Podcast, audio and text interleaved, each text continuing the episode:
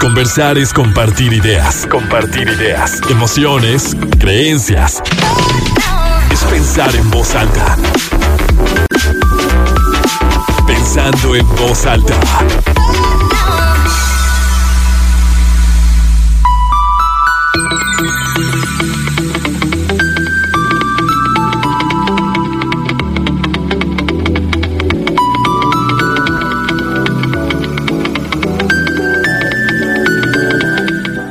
¿Cómo están? Muy buenos días, bienvenidos a Pensando en Voz soy Lucía Olivares. Los saludo con mucho gusto este sábado 3 de febrero de 2024. Son las 11 de la mañana en punto. Tenemos 18 grados centígrados en el centro de Torreón en un día con el clima raro. Ayer muy rico el clima, la verdad que ni frío ni calor. Siento que la temperatura perfecta, pero con este viento, con, con tierra, la famosa lluvia lagunera que, que también anuncia que viene un descenso en las temperaturas, entonces pues a disfrutarlo, a disfrutar de, del clima y del día con todo lo que traiga, con toda la tierra que trae. Y encantada yo de, de poder platicar con el artista Gibran Mancisidor. Hoy vamos a hablar precisamente de la vida del artista y todos estos mitos, todos los pues todo lo que existe tal vez en este imaginario colectivo, todos los prejuicios, todo, todas estas dudas que podemos tener cuando llegamos a una exposición y decimos, ¿qué estaría pensando? ¿De dónde surgió? ¿Pero qué es eso? ¿Qué significa esa flor? ¿Pero por qué la mirada así? Y, y todo lo que quisiéramos como desmenuzar e interpretar y conocer de del artista a través de sus obras, pero también esta eh, no sé si decirlo, esta curiosidad, este morbo que existe en torno a cómo vive un artista, tan así que existen un sinfín de, de historias, de novelas, de libros, de películas, donde los personajes principales y, y, los más enigmáticos son precisamente artistas, ¿no? Por esa sensibilidad y por esta profundidad y por esta manera de ver y de vivir el mundo y que bueno, finalmente en la mayoría de las veces, por obvias razones, es narrada por, por un artista. Entonces, Gibran, qué gusto que estés aquí conmigo. ¿Qué ¿Cómo estás? Muchas gracias por invitarme, muy bien. ¿Tú? Bien, onda? muy contenta, muy contenta. y, y, bueno, de todas las cosas que dije, ¿qué, qué piensas?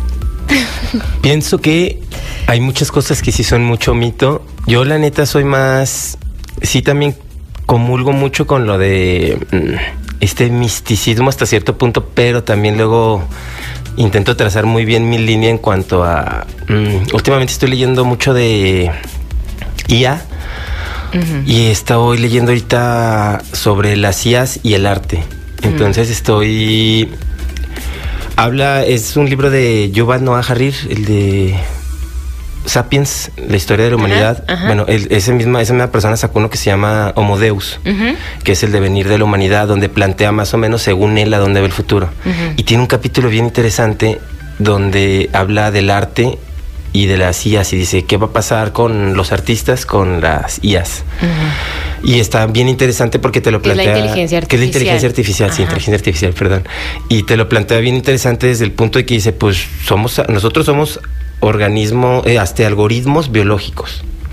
Estos son algoritmos mmm, no biológicos mucho más sofisticados y con una capacidad de procesamiento más elevada.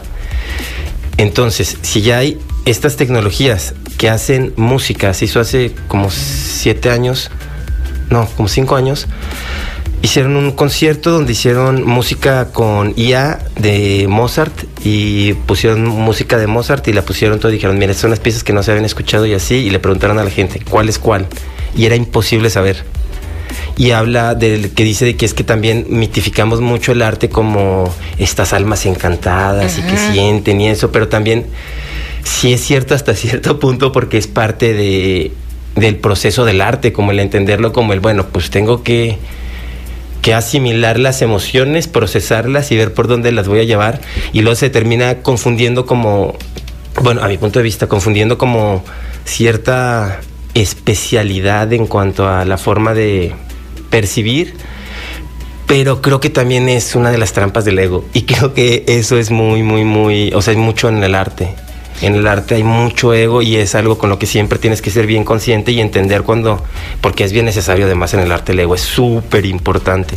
Porque cuál, cuál es el, o sea, cuál es la, la finalidad o la utilidad de del ego en el arte? Tienes que creer muchísimo en ti. Eh, Para empezar, cuando estás empezando en la carrera del arte, eh, suponiendo que vas a empezar morrito a los 18, 19, que es cuando pues ya eres un adulto en la sociedad y ya más o menos tienes que estarte moviendo por tu lado. Si tú no crees en ti y no crees que eres lo mejor que le ha pasado a la ciudad, lo mejor que ha pasado en el mundo del arte, no vas a durar. Vas a estar un ratito, vas a estar un añito y poco a poquito te vas a ir rompiendo, te vas a ir rompiendo, te vas a ir rompiendo, porque necesitas el ego para decir a los demás, a ver, yo sé dónde voy a llegar, porque yo sé quién soy y yo sé lo que quiero y tienes que, esa es es tu gasolina, es tu gasolina. El problema de esa gasolina es que te puede quemar también. Entonces el ego debes de saberlo manejar. Puede ser la gasolina que hace que el carro llegue de punto A a punto B o puede ser lo que vas a hacer que te quemes y pases de tener una carrera longeva en el arte a una carrera cortita en el arte. Como ese artista emergente que nunca emergió, que hay un chorro de artistas así. Entonces el chiste es saber entender el ego y entender lo que está, convive contigo y más en las artes va a convivir contigo mucho tiempo y hay que entenderlo como una parte del yo, no como una cosa de, ay, hay que eliminar el ego y así, no, pues nada más que no te gane el ego y entiende cuando es el ego el que está manejando el carro y cuando eres tú. Híjole, y nunca, nunca esperé esa, esa respuesta, me encantó. y, y tienes toda la razón, pero ¿cómo entonces es todo en la justa medida, no? O sea, sí para arrancar, Sí. para seguir, sí para avanzar, Y debes de pero tampoco para, para estrellarte, para te vuelves quemarte. loco, te vuelves loquito. Además, lo que pasa mucho, y lo digo en bueno, lo buen sentido, imagínate que las personas estén diciendo constantemente, bien, bravo, todo lo que haces está bien, qué padre, porque muchas veces las expos y el mundo del arte se termina volviendo como cámaras de eco. Si te juntas en sectores, en, o sea, en tu grupito de, de arte, en este caso no voy a decir tu grupito de amigos, yo por ejemplo, yo casi no comulgo con artistas, la neta soy, soy muy antisocial, la neta es la realidad, soy antisocial, eh, tengo mis amigos con los que me junto y no convivo con mucha gente, pues soy introvertido y antisocial, hay poco que pueda hacer al respecto. Entonces, a mi punto de ver, si terminas ciclándote en grupos en los que todo se vuelve un bien, bravo, excelente, todo está muy bien, qué bonito, todos vamos muy bien, y no empieza a ver como esa crítica de se puede perfeccionar esto, se puede apretar un poquito más para acá. Si todo se vuelve un halagos y halagos y aplausos y todo está bien, porque las expos, las primeras, normalmente va tu familia, van tus amigos, va tu gente cercana. Ya conforme van pasando años, empieza a ir gente que empieza a ver tu trabajo, que empieza a legitimizarte, que ahorita hablamos de eso, y ya se vuelve otro ecosistema en el que estás habitando, que ya no es un ecosistema solamente de o exponer fuera. Yo mis primeras exposiciones no fueron en la ciudad, yo mis primeras exposiciones fueron fuera, y es otro ecosistema diferente al de que estén tus amigos y ay, Sí, qué bonito tu- lo que tus haces, qué papás, padre". tu familia, Ujú. que obviamente van a apoyarte, aunque digan esto no está nada padre, ¿no? a estar con otros artistas que están, nos invitaron y llegamos 50 artistas de toda Latinoamérica y hay artistas que tienen mucho más peso que tú, que tienen mucho más cartel, que tienen mucha más técnica, que tienen mucho más años de experiencia, porque eso es lo que hace la diferencia en el arte. Eso de, de niños virtuosos, vean cómo pintaba Picasso a los 10 años. Picasso era un monstruo a los 10 años, su forma de pintar. Pintaba mejor que, o sea, en el sentido de estéticamente pintaba realismo increíble. Y luego ya se fue a hacer cubismo, pero desde niñito lo hacía. O sea, es, virtuosismo acompañado de que su papá era artista. Y pues si tienes un papá artista que te lleva de la mano y tú tienes esa espinita, pues vas a llegar mucho más lejos. Pero aquí va, me pierdo. Entonces llegas a, a otra ciudad y no tienes tu entorno que te va a apapachar y te va a proteger y eso, y eso te va a hacer la piel un poquito más gruesa. Claro. Y te va a hacer que bajes poquito tu ego, entendiendo de que si lo tienes que tener fuerte para entender de que no todo lo que digan es cierto, son solamente críticas y entender el eso de, oye, lo que estás haciendo no está al nivel de esto. Oye, ¿y cómo manejar esta, esta parte de ni me creo, ni me, ni me compro todos los halagos, ni tampoco me esclavizo ni me creo todas las críticas, ¿no? Porque puede ser que sí, efectivamente, como dices, este ecosistema muy protegido de mi familia, mis amigos, eh, la gente que, que me ha estado acompañando y que, claro, me va a echar muchas porras y me va a decir qué increíble lo estás haciendo, wow, eres lo mejor que le ha pasado a la ciudad, ¿no?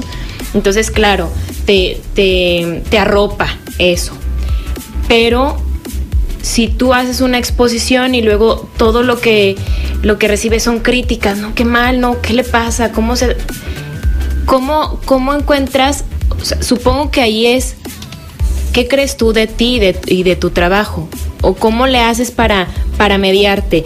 Para no tirarte ante, ante críticas que puede ser bien de uno o una crítica colectiva, de decir, híjole, a nadie le gustó mi exposición. O sea, vi y como que nadie, nadie le entendió, todo el mundo estuvo así como que, y esto salí muy confundido, no sé, que, que sientas que el mensaje no, no llegó, que, que no, que hubo críticas y que no, no, el ambiente no, no fue lo que tú esperabas, y que eso no te, no te tumbe, pero que tampoco te, te haga perder los pies del piso el, el- todo el halago y todas las porras.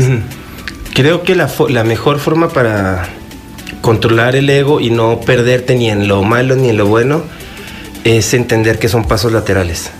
Todos son pasos laterales, no vas ascendiendo, siempre son pasos laterales en la vida.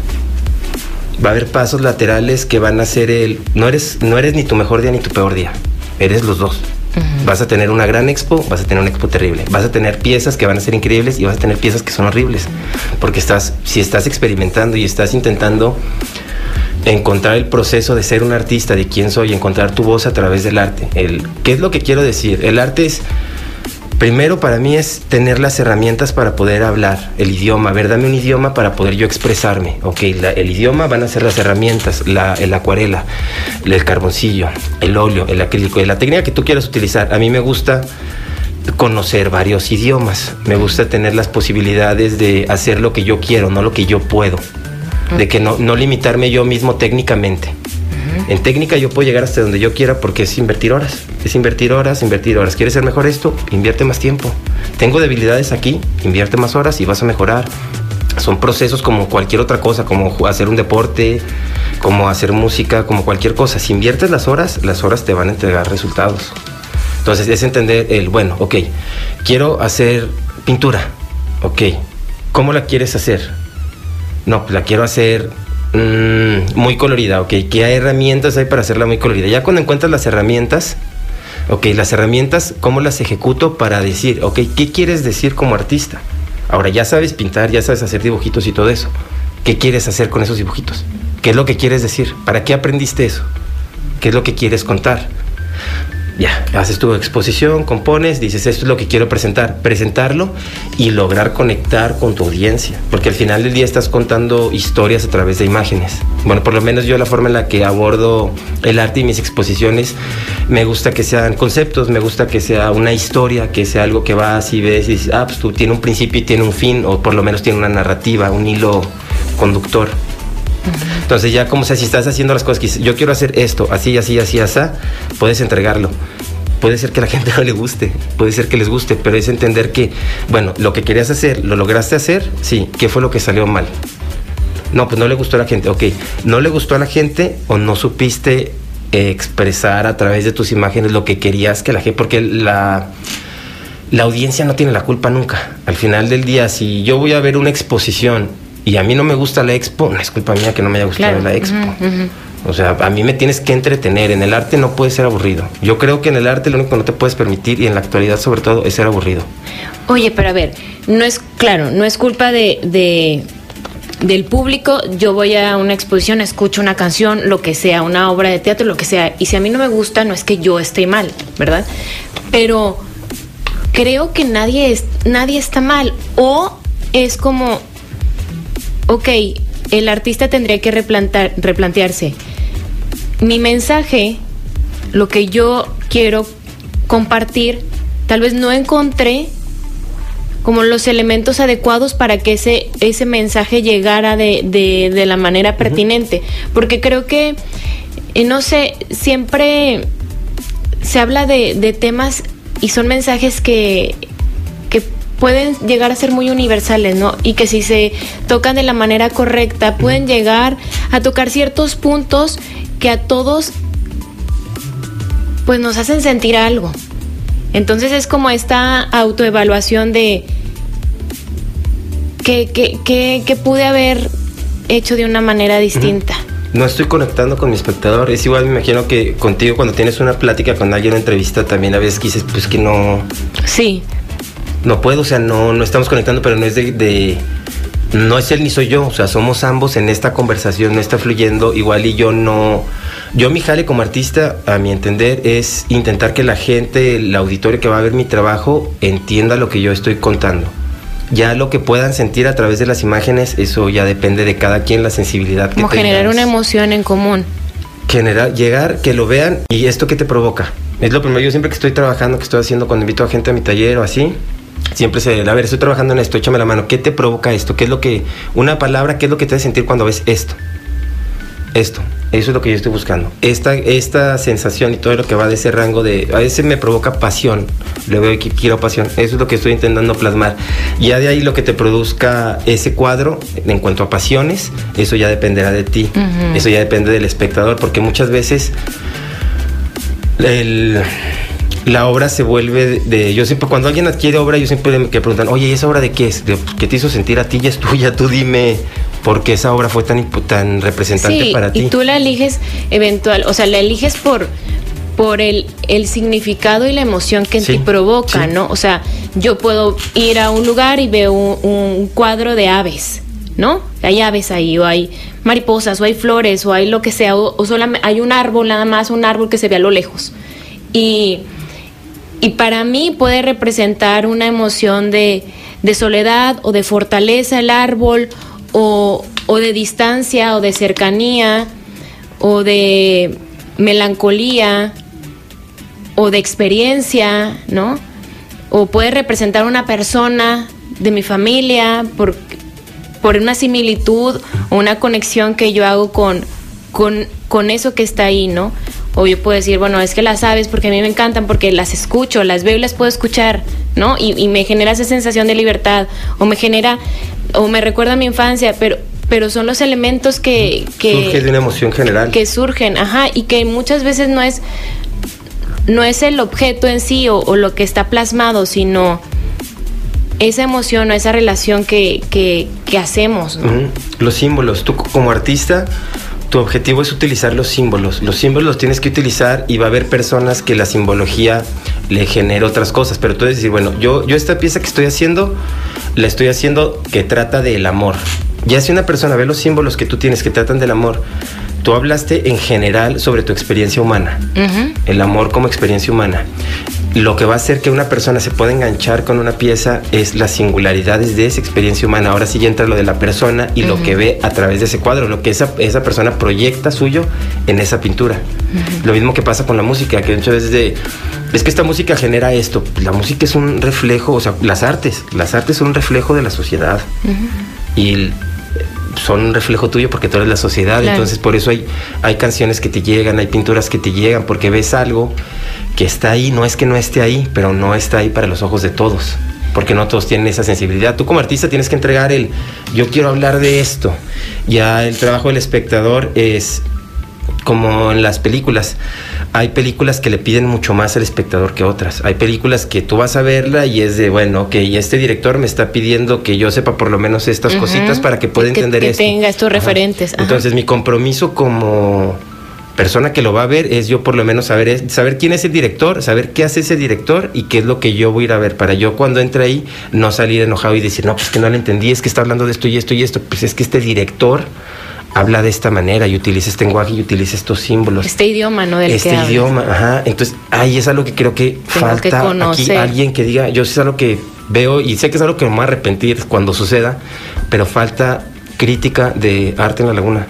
Urge crítica de arte, urge que vayan críticos a las exposiciones, urge que, urge que despedacen cuando se tenga que despedazar y que halaguen cuando se tenga que halagar. Eso va a hacer que crezcamos como artistas. Eso va a ser. Vamos a hacer rápido la pausa y seguimos platicando de la vida de artista.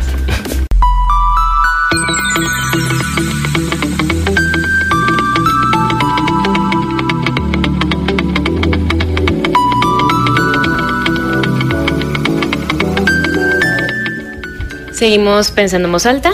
Soy Lucio Olivares. Hoy hablamos de la vida de artista. Me acompaña Gibran Mancisidor.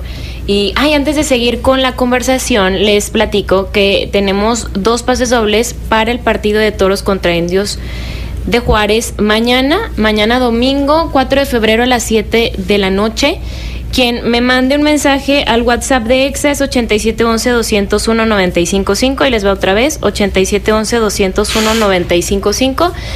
Fíjense, me tienen que poner su nombre completo y luego me dicen, yo quiero los boletos para eh, toros y me ponen ahí de qué estamos platicando, ¿sale? O algo que, hemos, que ha mencionado Gibran, que haya mencionado en este bloque o en el bloque anterior. Y bueno, seguimos platicamos de, de esta parte de, de, quería preguntar de, de lo del idioma, que, que, decías, ¿cómo seleccionamos el idioma que tú decías? Puede ser la acuarela, es como la técnica, ¿no? Sí. Cuando hablas del idioma, uh -huh. en, en, tu caso como, como pintor. Entonces, para seleccionar el idioma en el que tú quieres expresar algo, un concepto, lo que, lo que tú decidas hacer, lo que tú quieres hacer, obviamente tienes que conocer muy bien cada uno de estos idiomas y ver qué es lo que te permite cada uno de ellos. Entonces aquí viene la parte, porque hemos hablado y empezamos con esto de, del ego, que sí es un, pues no creo que es un mito, pues es una realidad. Sí, es una de, realidad. Todos tenemos ego, Ajá. todos tenemos ego. Y que en ciertas profesiones, es una parte del yo. como bien lo dices, pues se requiere uh -huh. más, o sea, esta dosis como exacta para, para, empe para empezar, para sostenerte, para, para seguir. Pero un artista no nada más es estas emociones, esta pasión, esta sensibilidad, estos conceptos, no nada más es, es, la estética, no nada más es la belleza, no es nada más la reflexión, no, no nada más es, es esto, sino también es la disciplina y es el trabajo y es el conocimiento y es el estudio, porque a veces pensamos que es como esta parte también de como iniciaba de que pues es que los artistas son como superdotados, ¿no? O sea, nacen con esta creatividad impresionante, talento. ajá, este talento. talento. El niño agarró el pincel, hizo un mural y ¿sí me explico? Como si fuera algo inaccesible para otras personas. Y que como, to son es que tocados ellos, por Dios ajá, y exactamente. ya. Y muchos se la creen. A eso es lo que voy con el ego, que hay muchos que se la creen porque lo escuchan tanto mm. que se la terminan creyendo. Y es cuando el ego se desborda y el ego se va. Y ya cuando el ego tomó el control, olvídate de, ti como artista en cuanto a lo que tú puedas controlar, porque tú ya no tienes el control de esa máquina. Esa máquina ya la va llevando el ego. Y ya si tu ego está desbocado, tú ya eres el mejor artista que ha pisado la tierra. Ya nadie te puede decir nada. Yo ya estoy haciendo esto y de aquí no me voy a mover porque yo ya sé todo lo que hago, soy perfecto. Y ahí es cuando el ego te juega en contra. Entonces, por siempre hay que ser muy consciente de, a ver, ni soy acá, ni soy acá, ni soy el peor, ni soy el mejor. A veces soy bueno, a veces soy malo, a veces tengo un buen día, a veces tengo un mal día. El chiste es siempre estar trabajando. ¿Quieres ser un mejor artista? Invierte más horas. ¿Quieres encontrar tu estilo? Primero practica otros estilos. Tú no vas a encontrar tu estilo. Eh, doy clases yo. Me, me, tocaba mucho y era lo primero que le decía a los chavos, que les decía, Ay, voy a pintar esto pero en mi estilo. A ver, ¿cuál es tu estilo? ¿Qué estilos conoces? Para que me digas que este es tu estilo. No es que yo pinto así porque no conoces otras formas de pintar. Y está bien, para eso estoy yo. Para presentarte otras formas de pintar. Mira, se puede hacer esto, se puede hacer esto, se puede hacer esto.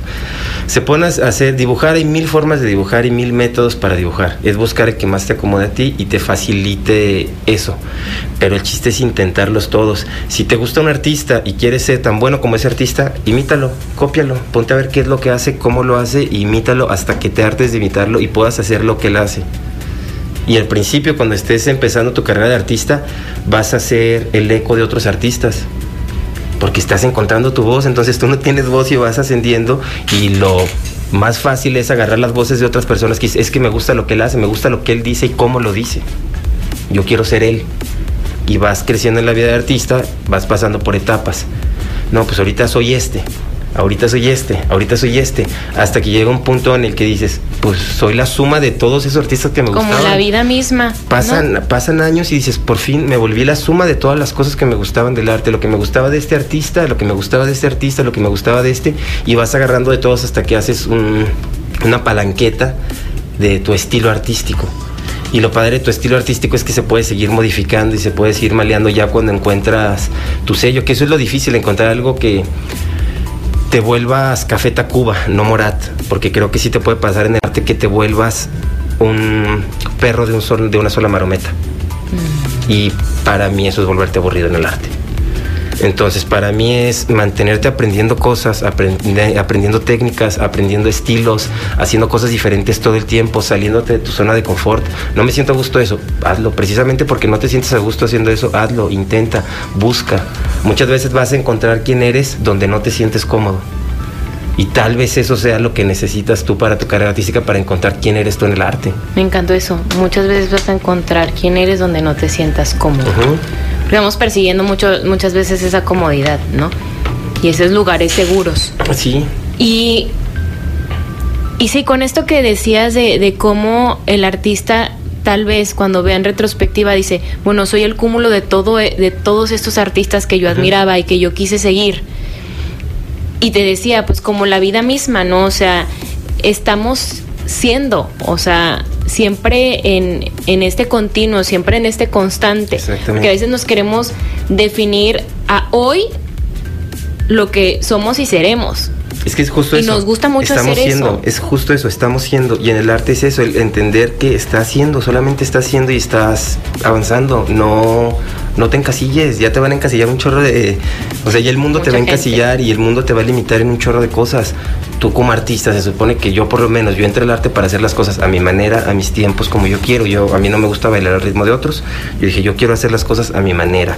Yo, esto es lo que me gusta, esto es lo que me apasiona. Para esto sé que puedo llegar a ser muy bueno y sé que esto me va a permitir la libertad de no trabajar para otras personas o trabajar en cosas que igual y puedo decir, esto no es lo que a mí me satisface. Yo quiero esto de la vida y lo quiero llevar por aquí. ¿Cómo lo puedo hacer? A través del arte, vámonos. Vámonos, a encontrar una forma en la que yo pueda llevar la vida como yo la quiero llevar. El arte es una salida, el deporte es una salida. Oye, ¿y ¿qué fue primero? Bueno, se me hace que ahorita me lo, me lo vas a tener que responder después de la pausa. Se va a quedar en cliffhanger. ¿Qué fue primero? O sea, esto que dices, tú quieres esta libertad, el no trabajar para otros, o sea, lo que tú puedes crear, que eres consciente y sabes que, que eres muy bueno en lo que haces, pero ¿qué fue primero? ¿Esta, eso, ¿Esta sensación que me describes? ¿O esta claridad? ¿O, o algo que surgió y que tú dijiste, a mí me gusta mucho hacer esto? Y que luego le diste sentido a todo lo demás. No sé si me estoy explicando. Sí. sí. ¿Ahorita me dices? Sí. Para no tener que cortarte en tu respuesta. Vamos a hacer una pausa y seguimos. Y te hacía esta pregunta, Gibran, antes de la pausa, de, de qué fue primero, ¿no?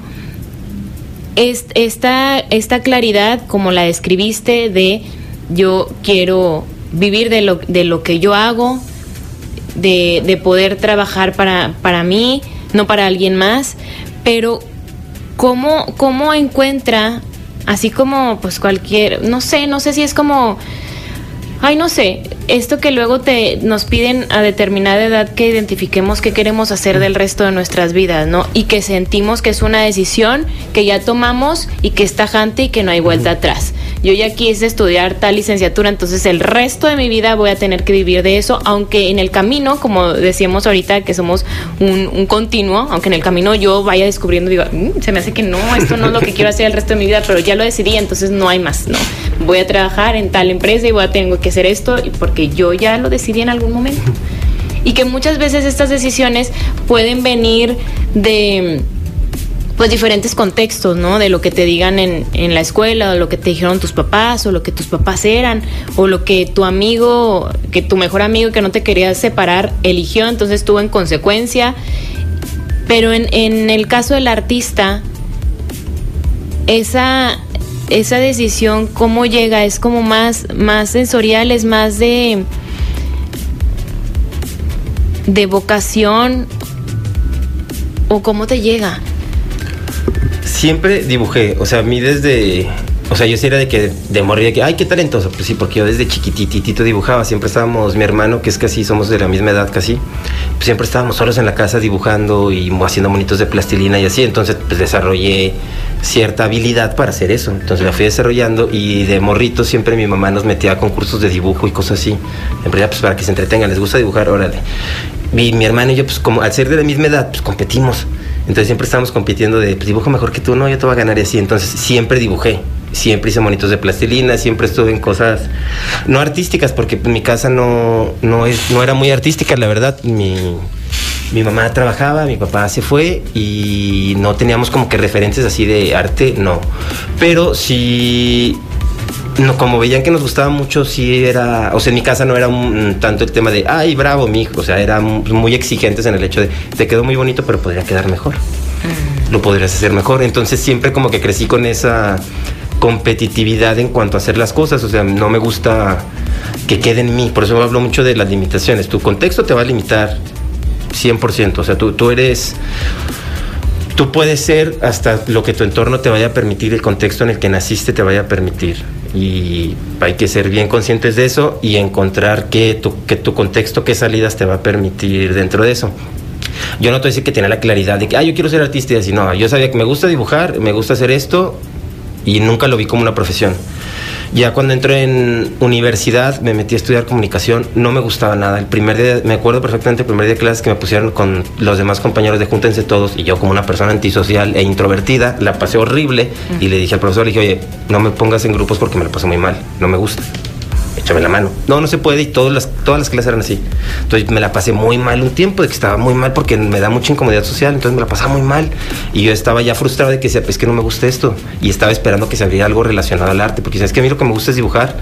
Dibujar estoy dibujando yo solo, haciendo mis cosas, viendo cosas y así no tengo que estar conviviendo con más personas en el sentido de, vamos a trabajar en equipo, te toca esto porque yo no me desenvuelvo bien así. Y no, no se me da, no se me da sencillamente, no puedo. Entonces yo digo, a ver, yo no tengo estas habilidades pero si tengo, estas. Pues tengo que explotar estas porque por este lado no voy a poder.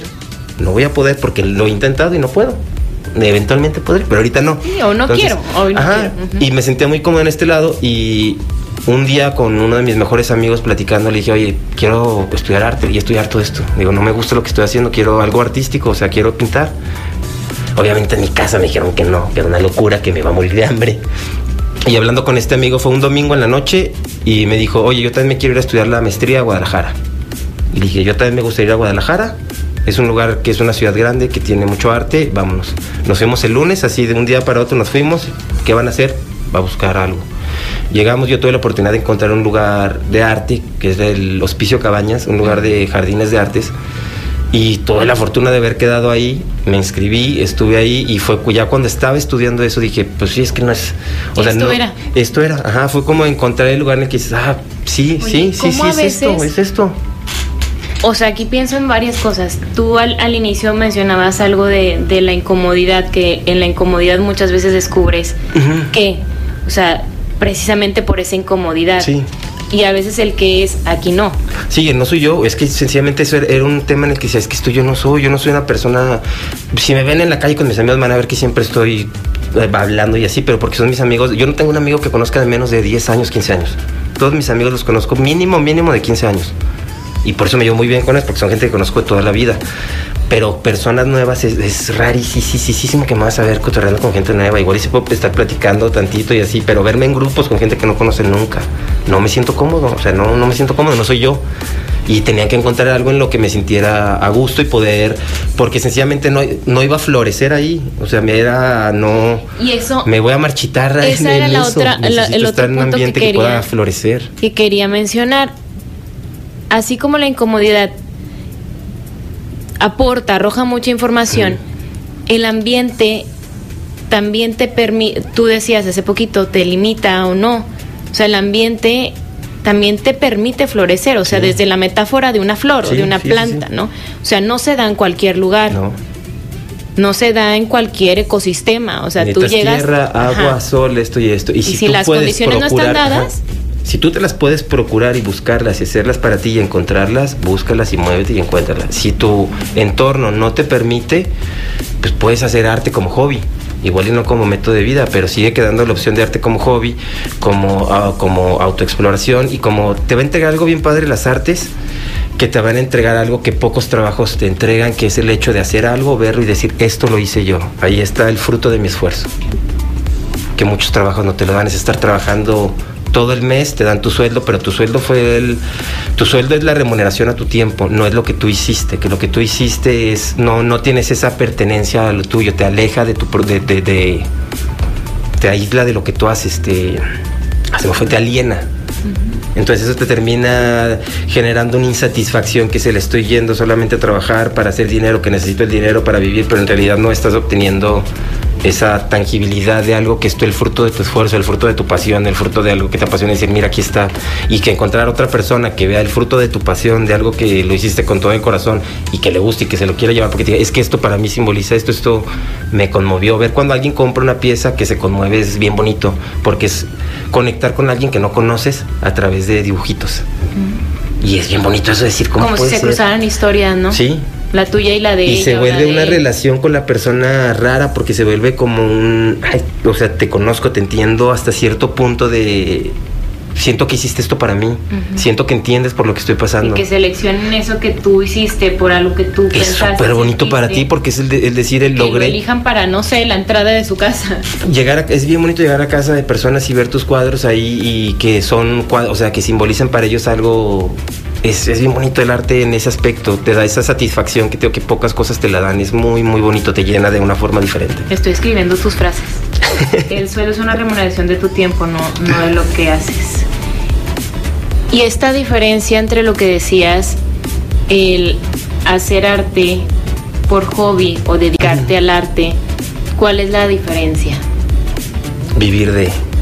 Es la gran diferencia, vivir de. El, de hobby es. Puedes hacer lo que quieras como forma de expresión, pero no tienes que agregar tantos elementos como los elementos del profesionalismo a mi punto de vista. Yo si voy a comprar una pieza, quiero ver que la haya hecho un profesional primero que nada, una persona que yo vea que le invirtió muchísimas horas, que vea que le invirtió muchísima técnica, que vea, o sea, que pueda ver que es un trabajo hecho por un profesional, que diga esto no lo hace cualquiera, esto está hecho por alguien que sabe lo que está haciendo y no tiene que ser una persona que tenga 100 años de experiencia, puede ser una persona que tenga un año, pero si una persona que tiene un virtuosismo, que ha estado invirtiendo horas y horas y horas, que está devorando arte y que son las personas que luego dices, este no es ningún improvisado. Hay uno- unos artistas ahorita que están saliendo en la ciudad que espero que la vayan a hacer, la neta, que espero que encuentren la manera que están haciendo cosas que no se estaban haciendo en la ciudad y no tanto en cuanto a pintar con guayabas o cosas así, que a mí eso me parece absurdo cosas, estilos artísticos que son un poquito más complejos de, de percibir.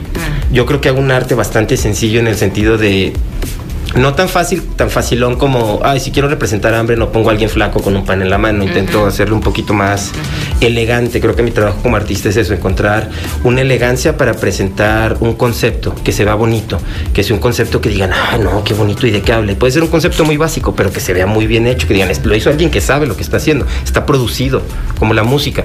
Si yo voy a ver, a, escuchar música, quiero que la música esté producida. A mí cuando alguien dice, ah, pero esto está todo producido, pues sí, lo que yo quiero ver, alguien que esté producido, yo quiero ver un artista que se sube y diga, esta, esta persona está cantando para 100 mil personas, tiene que verse como un semidios enfrente de estas personas porque este es el momento en el que él tiene que ser esto. Aquí va, ya me perdí. La diferencia de vivir del arte Ah, o... Y entonces, eso, vivir del arte para mí es eso. Tienes que ser un profesional y entregar las cosas con un- una mínima de profesionalismo. De tiene que ser de aquí para arriba. Si lo estás haciendo de aquí para abajo, por lo menos para mí, probablemente si voy a una exposición tuya, voy a no hablar mal de ti, voy a hablar mal de tu trabajo. Que eso es algo que siempre hay que separar muy Ay, bien. sí, para que no Tu te pongas ahí a llorar porque me- me está despedazando, No, no tengo nada contra ti, ni te conozco nuevamente. No conozco a la mayoría de los artistas de aquí. Conozco a algunos de Hola, ¿cómo estás? Máximo respeto porque lo estén haciendo y toda mi admiración porque se dediquen a esta carrera que es una friega. Porque tienes que hacer un chorro de cosas. Respeto mucho. Pero que respete tu trabajo no quiere decir que todo lo que vea de ti voy a decir que es lo mejor que le ha pasado al mundo. Oye, y, y que gracias por permitir verlo. Ahora, también que- hay incluso como muchos memes de esto. Vi, un, vi una vez, hace poquito creo, de que alguien fue a una exposición y se le cayó, no sé, el listón del pelo o cualquier cosa, ¿no? Y que, o un- una bolsa y se le cayó, se, se quedó tirada y que llegaron otras personas, entonces lo estaban viendo así porque es una expresión artística, ¿no? Lo que se le cayó. Ahora creo que también desde la pose, como espectadores, podemos estar frente a algo que no nos gusta, que no le entendemos, que no nada, pero no, no te permites No soy el un tonto, a mí decir. me gusta, yo sí lo entiendo, ¿eh? O Yo sea, no- te ponen a lo mejor un, ahí nada más es un hasta blanco, todo blanco, ¿no? Entonces yo tengo que llegar a la exposición y ver fijamente. Y lo, wow, y como recurrir a estas frases ya prefabricadas y qué increíble. Porque no te vas a permitir Sí, decir, mejor no pintes, mejor "Es que platícame, mejor platícame algo. Si me vas a, no si me vas a vender una encaja". historia, en vez de una pintura, pues mejor dedícate a escribir. Si, si Claro. yo vengo a ver algo, tu cuadro debe de Si hablarme. me lo no tú. tienes que explicar Exactamente, media hora. Exactamente. Es que este cuadro representa la ansiedad que yo viví en el antiguo Vietnam y esto y esto y esto y esto. Güey, es un cuadro con una manchita roja. Pero para mí simboliza, ok, tú cómpratelo. Para mí no simboliza nada. Creo que lo que estás vendiendo es una pose, una imagen. Estás vendiendo. mm, es como la gente que vende sus cuadros muy caros porque eso te da cierto estatus. Entonces yo vendo caro porque soy muy bueno. No me gustó mi cuadro porque estás muy menso. Sí, es desde esta aura de superioridad. De es que si no te gusta lo que yo hago, es culpa tuya porque no le entiendes. Sí. No le entiendes. Ya te lo te expliqué y a pesar de que te lo expliqué, no te gusta este cuadro blanco con una manchita, es que no le entiendes. No es para ti el arte. Dedícate a otra cosa.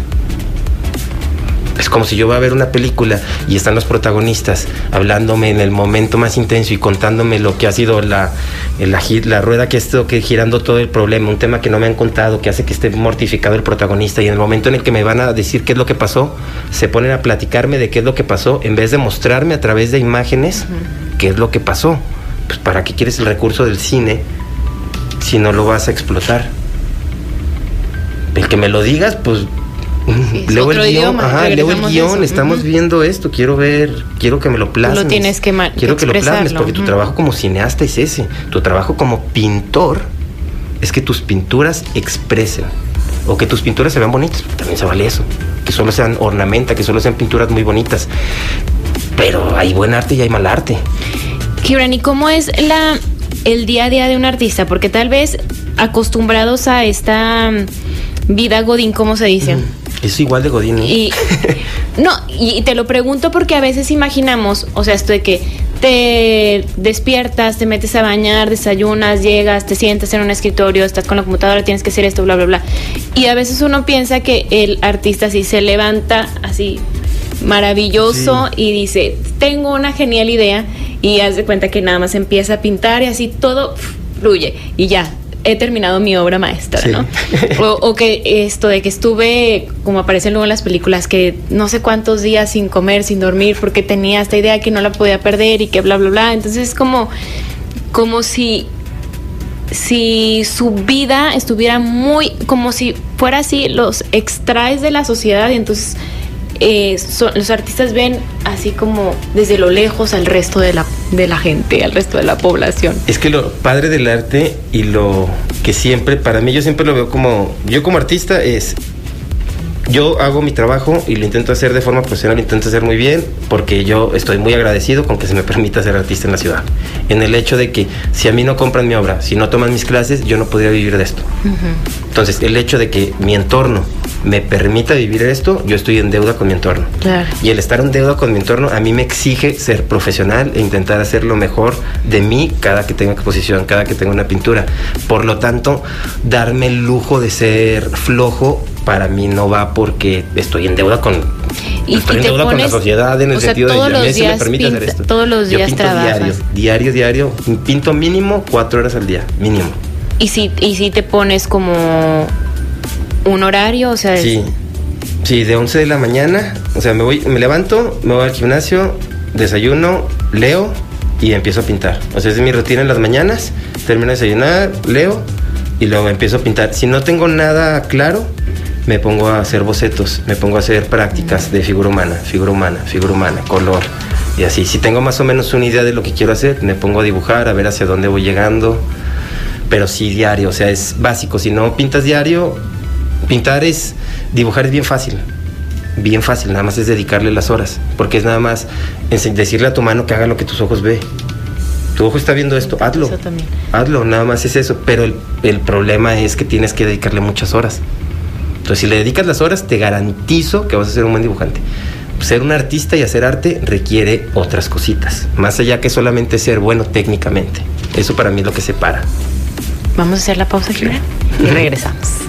Seguimos pensando en voz alta. Nos quedan cuatro minutos, bueno, tres minutos y medio, Gibran. La verdad es que he disfrutado enormemente esta conversación. Muchas sabía, gracias. yo sabía, yo sabía que iba a estar muy bueno. Espero que, que ustedes lo sientan igual. Eh, pero siento que sí, la, la vida de artista y, y bueno, nada, me- me gustaría cerrar con cómo tu historia, bueno, esto que precisamente estamos platicando ahorita fuera del aire, de que siendo artista y dedicándote a, a- a crear lo que tú creas, pues estás siempre en esta comunión contigo mismo, Sí. en esta conexión con lo que, porque al final de cuentas de eso vives, ¿no? Claro, de este perfe- perfeccionamiento, esta práctica, porque es algo profesional, como lo mencionas, y como has hecho esta diferencia de a ver si yo vivo de esto y si la sociedad, la comunidad me permite vivir de esto, entonces yo tengo que perfeccionarme y hacer las cosas Sí. bien. Pero al final de cuentas, tú expresas un concepto, una emoción, una historia a través de imágenes, a través, como dices tú, de dibujitos, pero es siempre esta cercanía con lo que yo estoy observando, lo- con lo que yo quiero hacer y que, que implica como artista el estar siempre en esa comunión contigo. Implica tratar de entender la experiencia humana y a través del entendimiento de la experiencia humana entendernos, o sea, lograr estas conexiones con las demás personas. O sea, sí creo que el, eh, como artista es, tienes el tiempo de reflexionar, de pensar, que es parte de tu trabajo, e intentar eso, la expresión humana, no la expresión de ti. O sea, no se trata de tú expresar quién soy yo a través del arte, se trata de expresar qué soy yo como humano a través del arte. No yo como persona, yo como mi contexto y eso, no, yo como experiencia humana para con eso poder hacer conexiones con otras personas a través del arte. Hacer conexiones humanas, para mí ese es el negocio en el que estoy, conexiones humanas a través del arte. Ya que no las puedo hacer tanto socialmente, pero las puedo hacer a través de imágenes. Oye, pero ve eso, qué impresionante, ¿no? Sí, está, a mí me gusta mucho eso cuando logro conectar con alguien a través de una imagen, es como de que, ay, qué chido. Porque de nuevo es otro lenguaje. Sí, O sea, es otra manera de comunicarte, es otra manera de, de expresar, es otra manera de, de tal vez hasta de abrazar. de percibir, sencillamente es percibir el mundo de otra forma, ver cosas y encontrar significados en cosas que para muchos pueden ser nada, pero para ti esos símbolos son algo que puede eh, ser algo que te recuerda a tu niñez, que te recuerda a tu familia, que te recuerda a algún evento, son símbolos la- los humanos somos, estamos hechos para identificar patrones, estamos hechos para identificar nuevamente, somos algoritmos humanos, no tan sofisticados como los otros, pero es nuestro jale. Entonces, si logras tener un lenguaje suficientemente sólido de imágenes, colores, texturas, logras conectar con las personas, o ese es el objetivo del artista, conectar. Si no estás conectando, tienes que trabajar en eso, tienes que trabajar en tu experiencia humana, en el permitirte sentir para intentar plasmar esos sentimientos y que esos sentimientos se conviertan en los sentimientos de otras personas o en algo que los ayude a canalizar esas emociones, que pueden tener y decir el ver un cuadro y decir, ay, sentí aquí, ay, sentí como que un dolorcito aquí, no sé qué me recordó esto. Pero ese tipo de cositas es, es magia del arte al final del día. Mago. Es lo más cercano que hay. Entonces eres como un mago. Te agradezco muchísimo, Gibran. Te, te he aprendido mucho y me dejas Gracias reflexionando mucho, de verdad. Muchas, muchas, muchas gracias. Y felicidades a Carlos Alberto de Santiago y por acá, este, Marisela Salazar. Ahorita les mando sus boletos. Muchas gracias, Gibran. Muchísimas gracias por invitarme, Lucía. agradezco Muchas, muchas gracias, me lo pasé muy padre. Ay, yo también. Gracias a Iván. Ay, perdón, David. A David Pantoja en los controles. Soy Lucio Olivares y nos escuchamos hasta el martes con la información.